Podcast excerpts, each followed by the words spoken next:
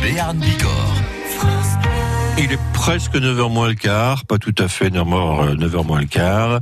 La plupart d'entre vous est encore à la maison en train de prendre le petit déjeuner, tranquillou.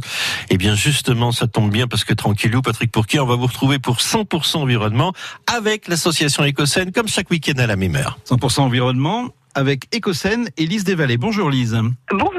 Le Green New Deal en Europe, de quoi s'agit-il? Il s'agit en 2019 d'une décision prise par la Commission européenne, d'une von der Leyen, d'une de sa présidente Ursula von der Leyen, qui est en traduction française un pacte vert qui doit fournir les moyens d'atteindre des objectifs environnementaux pour 2030. On est au-delà de la COP, là, c'est sur quelque chose à, à long terme. La COP est bien sûr à long terme. L'idée ici, c'est pas de prendre une décision pour l'ensemble du monde, mais juste pour l'Union européenne. Donc, c'est d'investir 1000 milliards d'euros dans la décennie 2020 pour mettre en œuvre une transition énergétique et écologique. Quelles sont les grandes lignes de ce pacte? Alors, les grandes lignes de ce pacte, c'est de s'étendre au-delà du seul domaine de l'énergie et de transformer la consommation alimentaire, le transport, la production, la construction, tout évidemment en gardant un esprit de justice sociale et en essayant le plus possible d'atténuer les effets négatifs sur les populations vulnérables. Ce Green Deal euh, pourrait être appliqué de quelle façon? Il pourrait être appliqué avec un cadre de régulation et de législation qui fixe des objectifs clairs. Alors en gros, l'objectif, c'est d'atteindre des émissions nulles en 2050